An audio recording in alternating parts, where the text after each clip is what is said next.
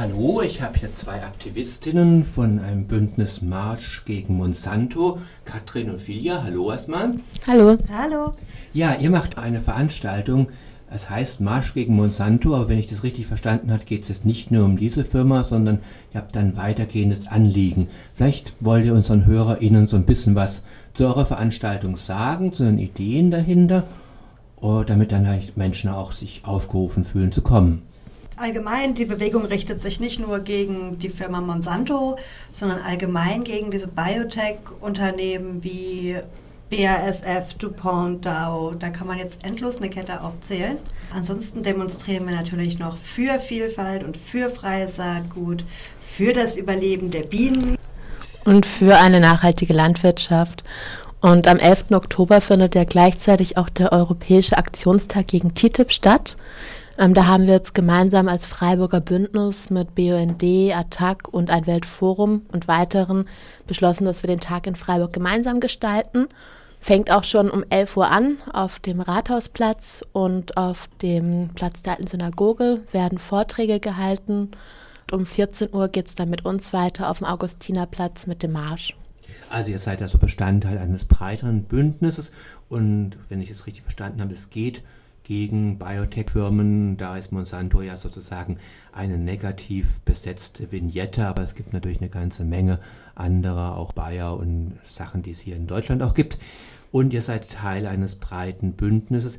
Ihr habt so mit Ernährung es gesagt, gibt es noch andere Aspekte, die sozusagen da im Fokus stehen, oder ist es schon speziell die Frage, ja, Biotech-Firmen bogen auf Welternährung bzw. individuelle Ernährung?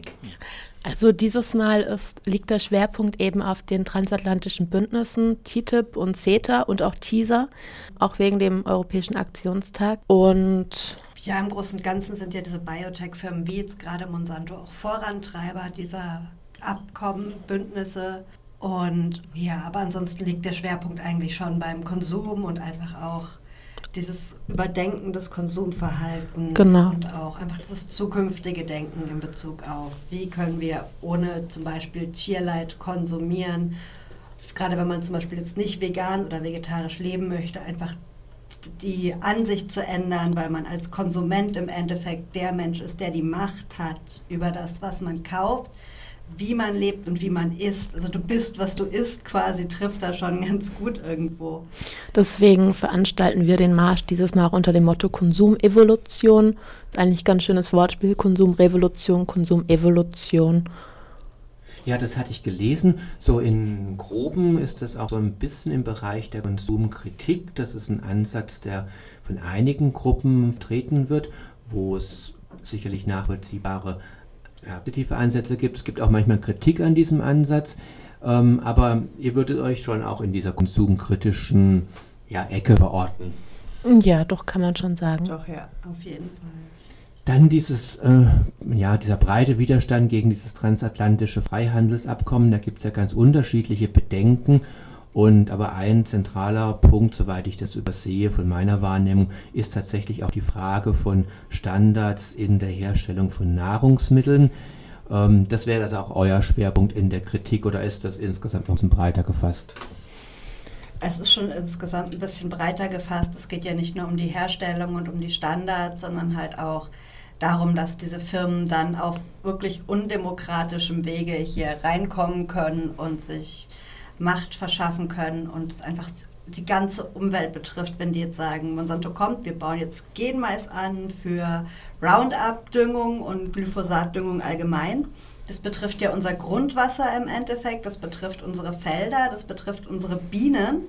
Also da ist einfach schon so ein breit gefächertes von, von Import bis sich ausbreiten bei uns, also dass Monsanto halt jetzt auf unseren Feldern dann quasi machen kann, was es will.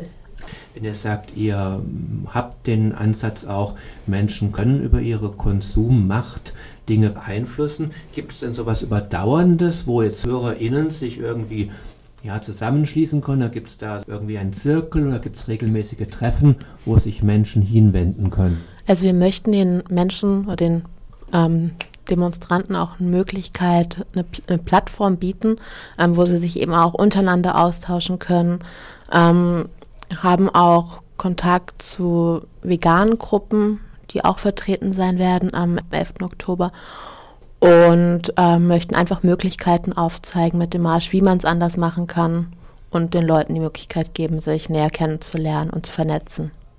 Das heißt, ihr weist auf Gruppen hin, aber ihr selber habt keinen so einen regelmäßigen Treffpunkt, wo Nein. Leute dazu kommen können. Wir machen das zweimal im Jahr, den Marsch. Und das reicht uns bis jetzt auch an Arbeit. Damit jetzt nochmal die Daten. Also am 11. Oktober gibt es ab 11 Uhr auf dem Rathausplatz und um 14 Uhr auf dem Augustinerplatz Veranstaltungen mit dem Thema Marsch gegen Monsanto.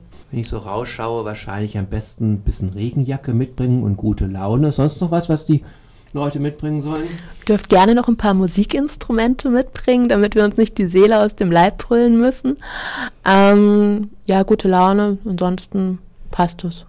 Und wenn Menschen sich jetzt mal unabhängig von unserer Sendung vielleicht noch ein bisschen in Ruhe informieren wollen, gibt es irgendeine Internetseite, die ihr empfehlen würdet? Ähm, www.actionfreedom.de oder auch auf der Seite www.marchagainstmonsanto.com.